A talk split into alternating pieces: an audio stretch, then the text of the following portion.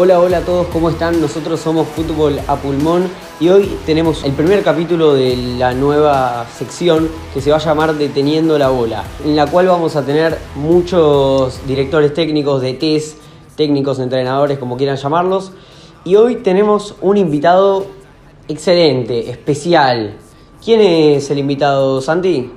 Perfecto. Hoy estamos con, con un invitado bastante especial, Diego Omar Dagobe, hoy técnico de, de Argentinos Juniors, ahí del bicho, con el que vamos a estar charlando de fútbol, de tácticas, de, de cosas que, que, le pasan por la cabeza a los técnicos, desde la voz de, del técnico, digamos, y vamos a, a, ir tocando distintos temas, no tanto de su carrera, sino de lo que de las cosas con las que tiene que lidiar día a día y vamos a ir haciendo preguntas más que nada de fútbol y de, de la pelota, que es lo, lo, lo, principal y lo que nos reúne. ¿Con qué música arrancamos? Y metan algo, metan algo de Calamaro, lo que quieran de Calamaro se puede arrancar. Tuyo siempre creo que se llama. Estadio Azteca, alguna de esas. Estadio Azteca, va. La primera pregunta es ahí, el plato fuerte, ¿qué es jugar bien? Y eh, jugar bien eh, me parece que que, lo fundamental eh, eh es tener primero una idea clara de juego y tener bien clarito lo que querés dentro del campo y después llevarlo a cabo de la mejor manera. Después, adentro de eso hay un montón de condimentos, que tienen que ver con la lectura del juego y la lectura del partido. Hay momentos que para jugar bien te tenés que defender bien, eh, hay momentos que para jugar bien tenés que saber atacar, hay momentos que para jugar bien donde el equipo tiene que saber contragolpear y tener buenas transiciones ofensivas. Eh, eh, me parece que la clave está en, en, tener un equipo práctico, inteligente y que maneje bien eh, esos distintos tipos de situaciones que te van apareciendo en el partido. Claro, ser, ser flexible, digamos, ¿no? Sí, sí, siempre eh, teniendo un patrón, un patrón de juego y una, y una intención, pero después ir acomodándose a, la distinta, a los distintos momentos que van apareciendo para adaptarse a las circunstancias. Sí, Mati, porque aparte uno también hay que convivir con los momentos buenos del rival. Y a, y a veces claro. a mí, no, no, tanto desde lo futbolístico, pero sí desde lo anímico de los, y desde lo mental, me parece que donde vos sacás adelante de buena manera eh, los momentos malos tuyos y los momentos positivos del rival, donde vos sacás adelante bien esos 15, 20 minutos donde el rival eh, te domina, eh, es donde te terminás siendo fuerte también después, ¿no? Claro. Ahora, estamos en una situación eh, no normal, que es la pandemia, el coronavirus, y vos eh, te toca ahora estar eh, dirigiendo técnicamente a Argentinos Juniors. ¿Cómo se adapta el equipo? ¿Cómo es la dinámica? ¿Entrenan por Zoom? ¿Entrenan solos? ¿Cómo es ese tema? Y además, en el día a día de, del contacto con el jugador cercano y el plantel, el funcionamiento del plantel, el funcionamiento humano del plantel, digamos, ¿no? Sí, primero nos fuimos acomodando todos, porque fue nuevo, eh, no pensábamos que iba a ser tan largo. Eh, que nosotros arrancamos, nosotros jugamos el lunes, creo que el lunes 16 de marzo, con Lanús, que le ganamos 1 a 0. Eh, dimos libre el martes 17, que ya se corría el rumor de que se paraba todo. Y el miércoles 18 a la mañana nos juntamos eh, en el predio de entrenamiento, ya sabiendo que, que, se paraba todo. Le dimos un plan de entrenamiento individual y un plan nutricional individual. Eh, y, y, nos fuimos manejando con distintos planes de entrenamiento durante tres semanas más o menos. Después de esas tres semanas, a medida que íbamos viendo que esto se iba incrementando, se iba haciendo más largo, eh, ya lo, que fuimos viendo, primero fuimos, con, sobre todo los profes, cuando digo fuimos, la verdad que los que más trabajaron en este momento fueron los profes. Lo que, lo que intentamos hacer eh, era primero ver qué disponibilidad tenía cada jugador en cuanto al espacio para entrenar, eh, departamento, casa, y después con qué materiales contaban y a, partir de eso los profes fueron armando distintas rutinas que le fuimos pasando. Eh, después ya empezamos a trabajar por Zoom eh, dos veces, tres veces por semana, cuatro veces por semana. Eh, logramos que, que, el plantel unifique los materiales de trabajo, que todos tengan cinta que todos tengan bicicleta o cinta o bicicleta, que todos tengan los mismos elementos para hacer fuerza o para hacer saltabilidad.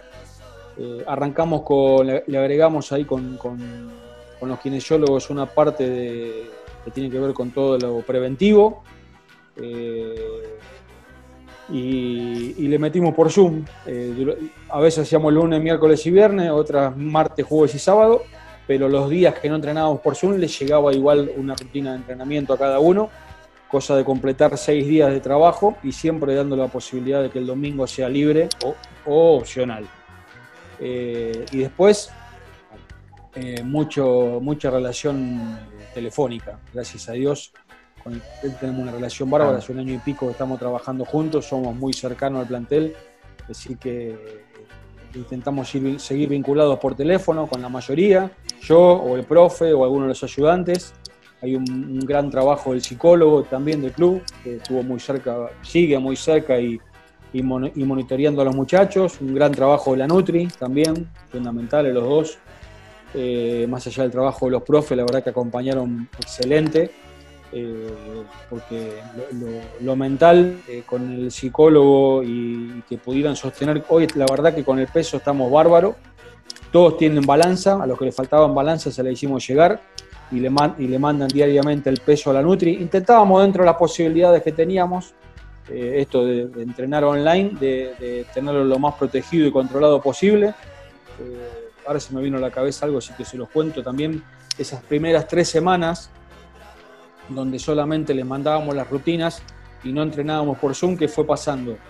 Eh, se pierde un poco la línea de tiempo. Te empezás a acostar a las 3 de la mañana viendo Netflix, a las 4 viendo una película, cuando querías acordar te levantaste a las 12 eh, y en vez de desayunar, recién almorzás a la 1 y pico de la tarde y te empezás a desordenar.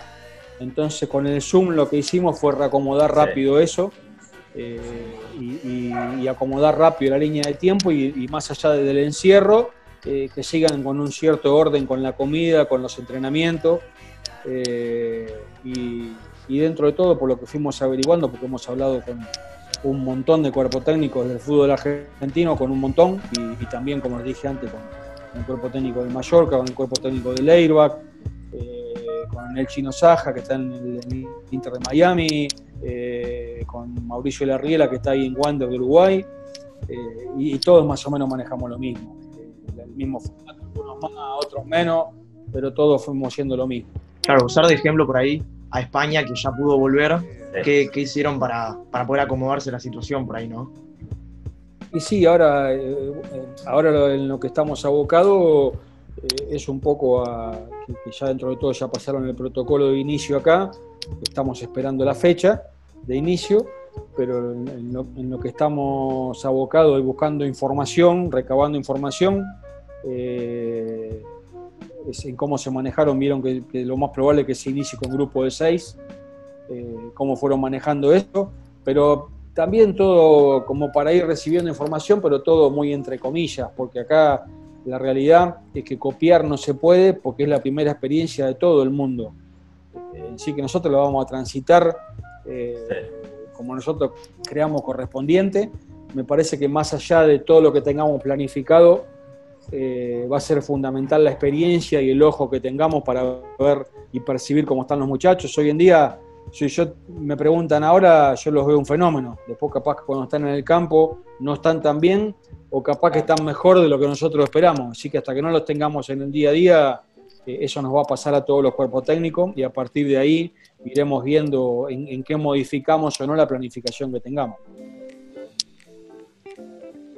Claro, y yendo más no solo a lo futbolístico y a lo físico, sino más a lo, a los, como dijimos antes, a lo social y a humano, cómo es, eh, no solo en esta situación, sino en el día a día, eh, el día a día, claro, con un plantel profesional, cómo se maneja la parte de, la cohesión y que sean hermanos tal vez adentro de la cancha y no solo compañeros, las concentraciones, cómo, cómo se logra eso desde la parte del técnico, que nada. Y vos decías en, alguna nota que, hayas dado, me encariño mucho con los chicos, soy muy cercano al jugador.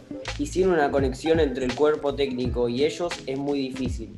porque de esta manera te creen, se tiran de cabeza y dan todo. La unión es clave.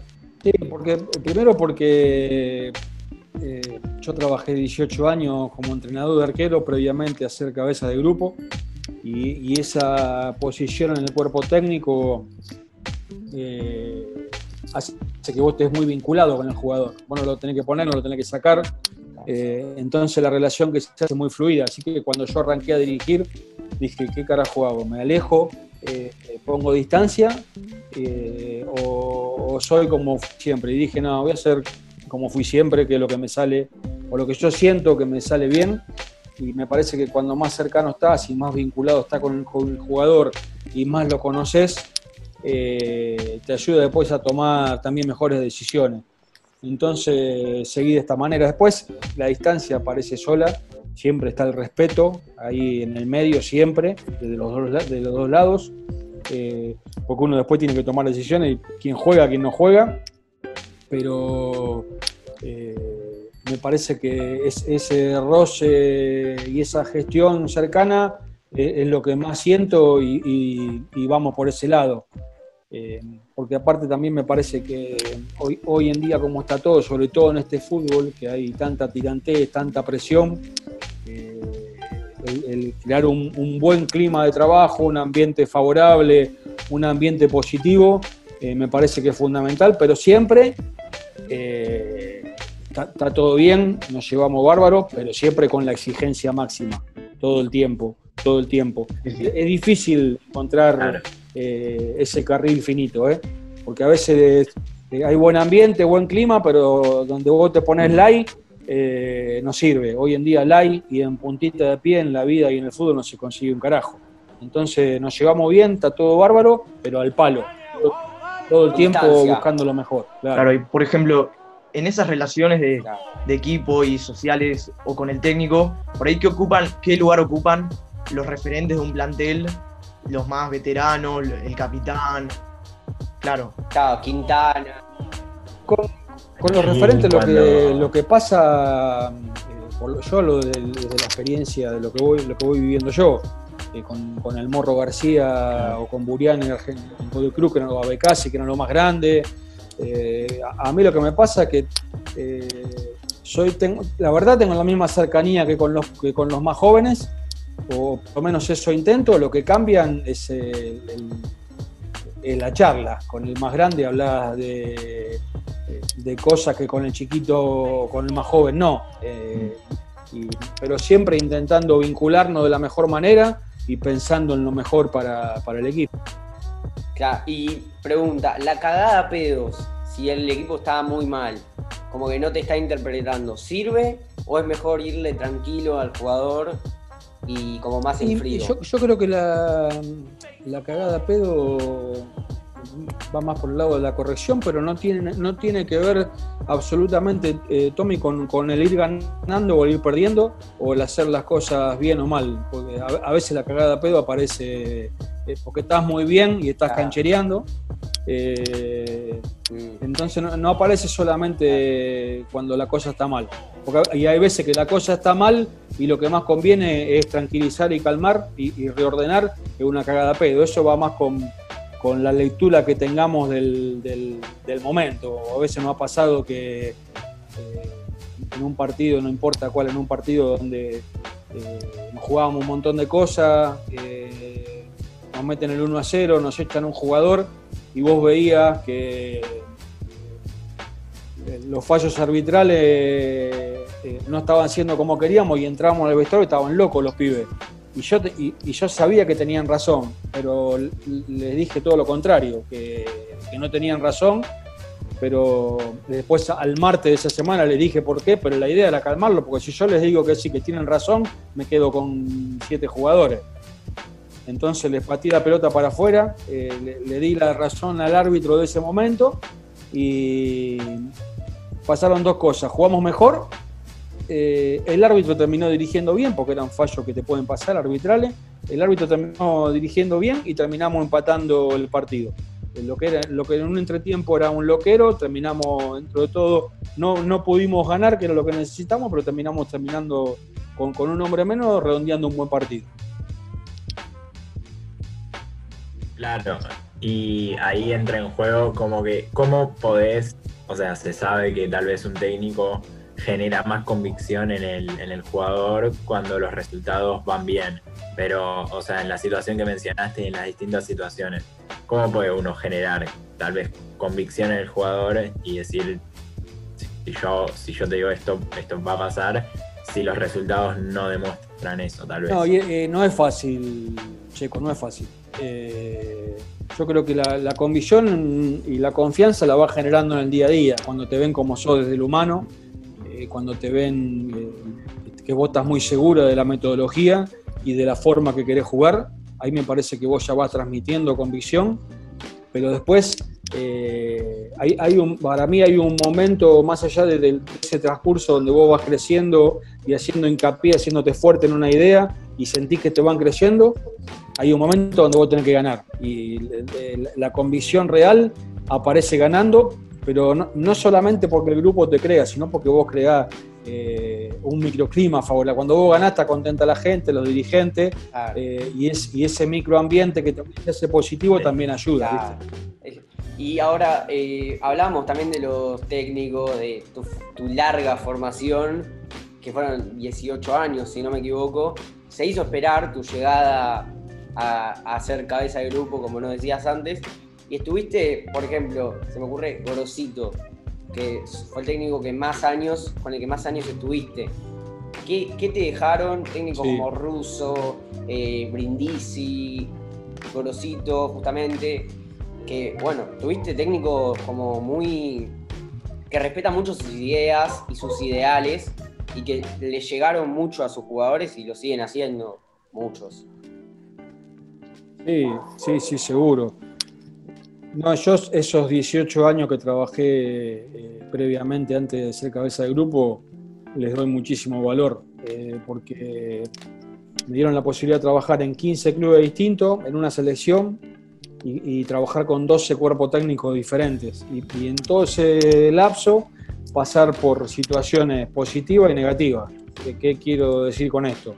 Estuve, me tocó estar dos años en un club cuando estás dos años porque te va bien, me tocó estar cuatro meses nada más, cuando estás cuatro meses nada más porque te va para el culo, me tocó irme al descenso, me tocó salir campeón, eh, me tocó trabajar en Boca, en River, en Racing Independiente, en esos clubes, eh, que en esos, claro, los grandes, pero también dentro de los grandes, Tommy, me ha ido bien, eh, porque salimos campeón con Racing, pero también me ha ido mal. Eh, y, del irte mal en esos clubes también sacas cosas positivas, porque son vestuarios difíciles, semanas bravas, mucha prensa, mucha repercusión.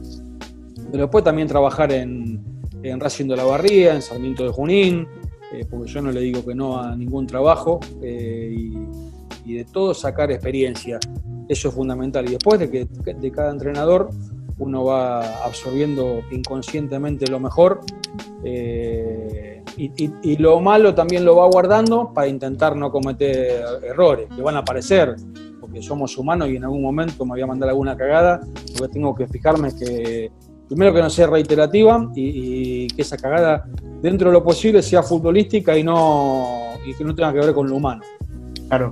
Y por ejemplo, sobre todas esas eh, de todas esas experiencias, me imagino que habrás aprendido un montón y qué tanto te sirve para lo de, para hoy en día, poder aprender de los errores quizás ajenos, que por ahí de, un técnico del cabeza, y que no sean tuyos y poder aplicarlos ahora, por ejemplo. No, mucho, mucho. Por eso también, Mati, eh, yo, dije en alguna oportunidad que esta posibilidad de dirigir me agarró en, un muy buen momento, eh, con 45 años, hoy ya tengo 47, eh, pero ya con 45 años, después de 18 años trabajando, eh, habiendo estado en, vestuarios importantes, con, jugadores muy importantes, porque el compartir vestuario con Milito, con Saja, con Palermo, con los Messi, eh, Independiente con, con Tucio, con Tula, con el Tecla Faría,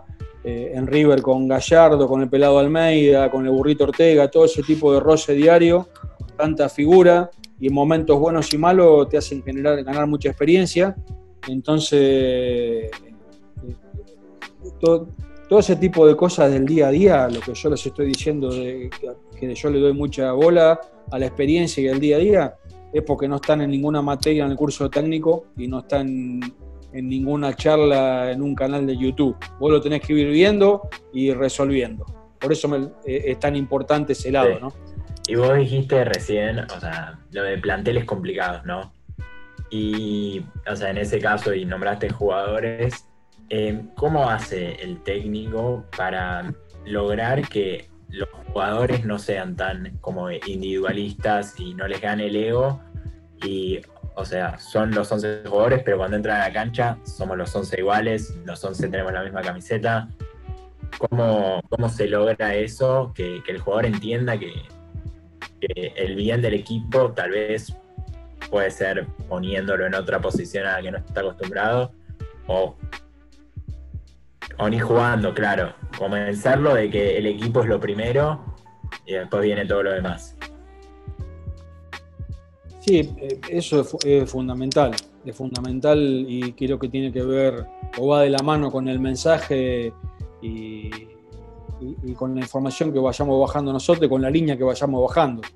Eh, nosotros nos ha pasado de, en Godoy Cruz eh, tenerlo al morro, que es un referente máximo del club y, nos ha tocado, bueno, gracias a Dios que salió goleador del campeonato, anduvo muy bien, pero después nos tocó ir a Argentino Junior y, nos tocaba que casi no hayan jugado Machini y Piculici, que son unos pibes eh, extraordinarios desde lo humano, y lo que intentábamos era de que entiendan que podían sumar desde otro lado, desde lo grupal y desde los minutos que le tocaba jugar. Eh, y la verdad que tuvimos seis meses donde no tuvimos problema con ninguno de los dos. Eh, y, después también cuando se van ellos dos viene el tanque Silva, eh, Gaby Auche que ya estaba, grandes que desde su lado aportaban muchísimo también. Obviamente siempre que juega es mucho más fácil porque siempre ve todo desde un lado mucho más positivo, pero el que no juega intentar de que siga vinculado con el grupo y que sepa que puede aportar, no desde el lado que él quiere, pero que sigue sirviendo igual, de lo humano, de lo grupal y de lo futbolístico. Y, también nos mencionabas eh, a Godoy Cruz, que fue una campaña, la verdad, histórica y tu primera experiencia como, como técnico principal. ¿Cómo, ¿Qué recordás de eso?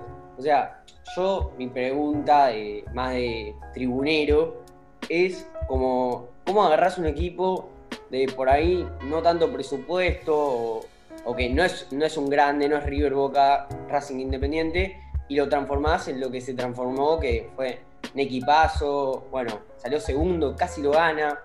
¿Cómo es eso? ¿Qué recordás? Ay, tengo un recuerdo bárbaro, la verdad. Primero porque eh, dirigí el, Godoy Cruz el primer año en tercera, me dieron la posibilidad de dirigir primera y que en el primer torneo eh, hayamos quedado dos puntos de boca, fuimos el equipo que más puntos sacó en el semestre. Eh, de haber sido un torneo corto hubiéramos salido campeones ese semestre. Eh, y después porque hubo un montón de chicos que debutaron conmigo en tercera y después debutaron conmigo en primera. Eh, y, después que aparte creo que ese equipo del primer semestre, el, el subcampeón, jugaba muy bien. Jugaba muy bien, estuvimos muy cerquita de haber logrado el objetivo nos encontramos con un Boca espectacular, eh, pero la verdad que fue un, es un recuerdo hermoso. Sigo muy vinculado con el club, con, un montón de los muchachos que jugaron ese semestre. Y, después el segundo semestre también fue lindo porque participaron mucho más juveniles. Ya se, fue por Fernández, se fue Burián, se fue Garro y ese, ese rearmado del equipo uno como entrenador también lo disfruta porque está el desafío de seguir estando ahí arriba, ¿no? Sí, y justo dijiste ahí en diciembre y ya tipo, pasando a lo que fue marzo que mencionaste al principio, que vos decías lo de entrenamientos personales físicos, dietas tal vez personales, y qué tan fundamental es para un técnico saber con qué cuenta y o sea, conocer a perfección qué es lo que tiene, sus virtudes, sus limitaciones y conocer a cada futbolista particularmente. Eh, es muy importante. Muy importante. Cuando vos más conocimiento tenés del, jugador, desde lo humano, que ya lo hablamos, cuando más empapado estás de, cómo se crió, cómo estudió, qué, qué, problema o no personal puede llegar a tener, eh, de cómo vive y con quién, eh, eso es fundamental saberlo y tenerlo claro. Pero después cuando lo conoces mucho en lo futbolístico, para nosotros se hace totalmente eh, mucho más fácil, porque cuando vos un jugador, yo que sé, por ponerles un ejemplo, hoy yo sé que Gaby Auche me puede jugar por izquierda, me puede jugar por derecha, me puede jugar atrás del 9, eh, Francis McAllister me puede jugar de doble 5, de 5 solo, o como interior por cualquiera de los dos lados. Eh, cuando vos más conocimiento tenés del jugador y las variabilidades que te puede dar y que vos lo puedas poner en los lugares y en los momentos adecuados es clave. Claro. Y bueno, vos tenés la verdad mucha experiencia con dirigiendo un equipo, ya de, del lado que quieras, pero es estar en el, detrás de escena, entrenando arqueros o dirigiendo como te toca ahora. ¿Y cómo te definirías como técnico? ¿Qué, es lo que más te gusta de ver de tu equipo? ¿Lo que más te gustaría ver? ¿Cómo, cómo sería una definición de Diego Dabove?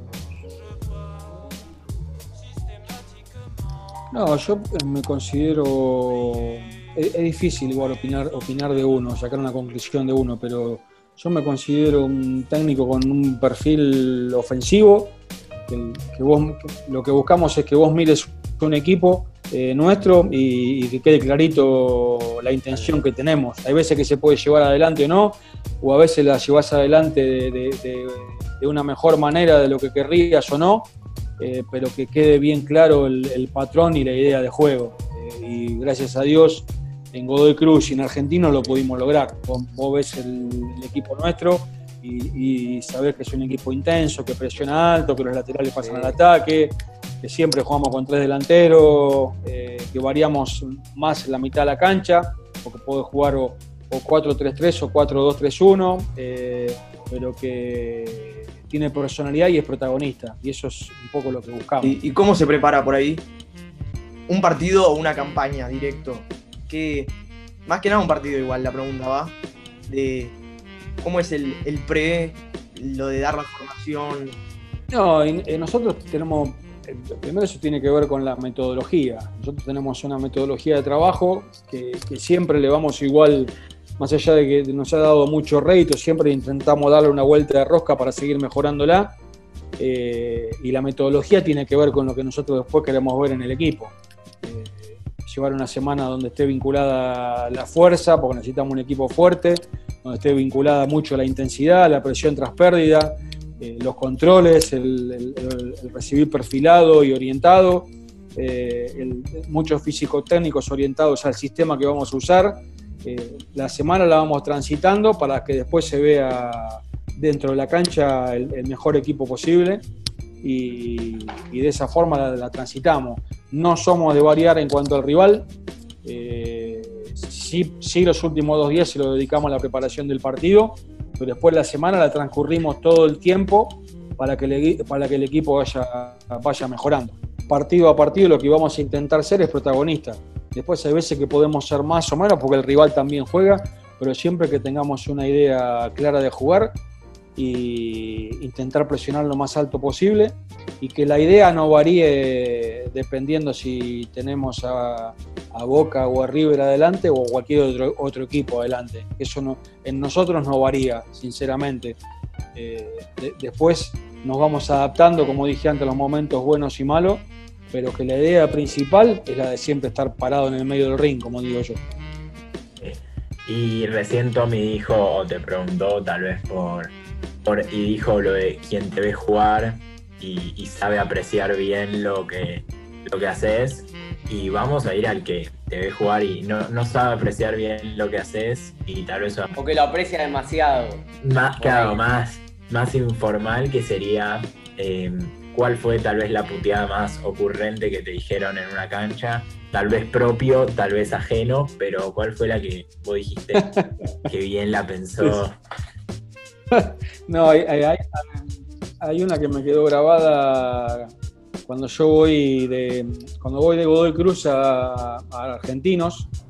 eh, todo el mundo me decía copiar Godoy Cruz, de la Libertadores, eh, para ir a Argentino a pelear el descenso. En ese momento apareció la, posibilidad de, cuando me voy de Godoy Cruz tenía Argentinos y Colón, había otro equipo de afuera también, pero estaba de acá, tenía Argentinos y Colón, eh, y nos terminamos decidiendo por Argentinos.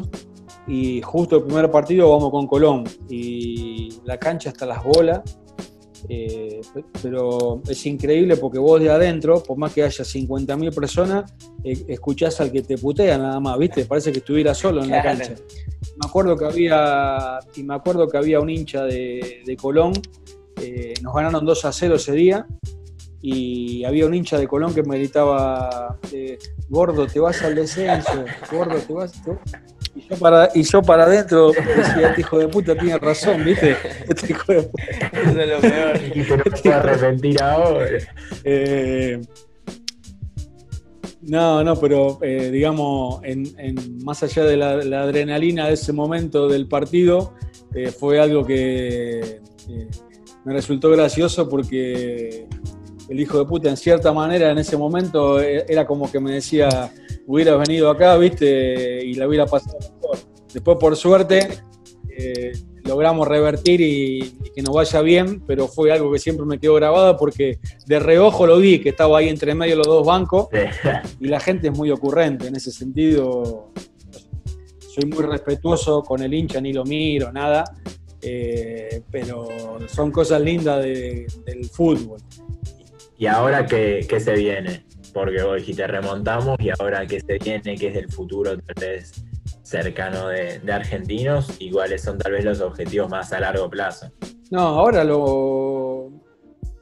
Primero la idea principal es la que tuvimos siempre y, que nos vamos eh, poniendo como objetivo cada vez que, pasa un semestre y que logramos distintas cosas. Hoy imagínate que nosotros arrancamos eh, en enero del 2019 con el equipo último y peleando el descenso y hoy estamos clasificados a Copa Libertadores y salimos terceros junto con Vélez y con Racing.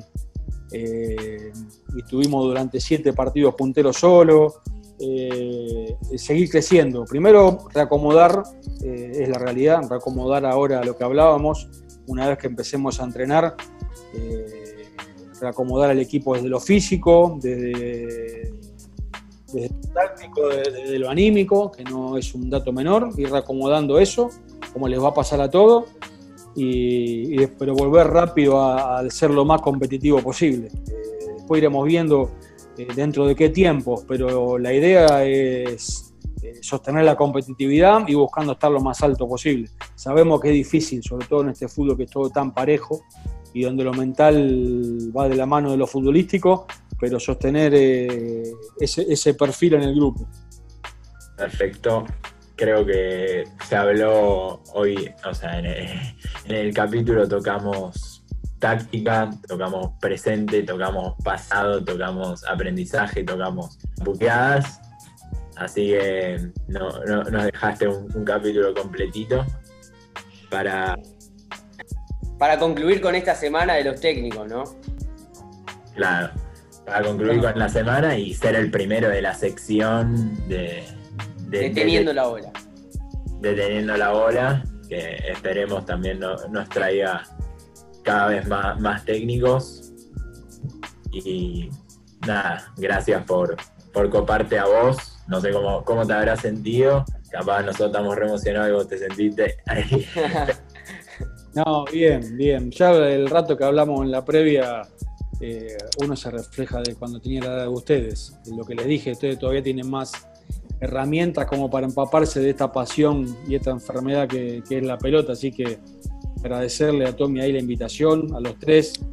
Eh, la verdad que la pasé bárbaro. Eh, gracias por, el respeto y la verdad que eh, generan desde este lado, se los dice un boludo que es futbolero de chiquito, generan admiración. Así que sigan metiéndole se nota que les gusta, se nota que saben y, que tienen ganas, que es lo más importante, así que a disposición para lo que necesiten. Lo de saber te la debemos, pero muchas gracias, igual. No, no, saben. Se percibe que por lo menos se preocupan por, por, eso, por saber y, con un respeto lindo también, así que les agradezco y de verdad los felicito y a disposición para lo que necesitan. ¿eh? Perfecto. Agradecerte también de, parte del, staff, staff eso, o, team, digamos, del team. del equipo, sí. Del equipo. Por, el tiempo y por, por la voluntad. Y eso. No, eso, gracias por, por venir. Y esto fue Fútbol a Pulmón desde casa, ¿no? Pandémico. bueno, gracias a ustedes. Un abrazo grande y buenas noches para todos.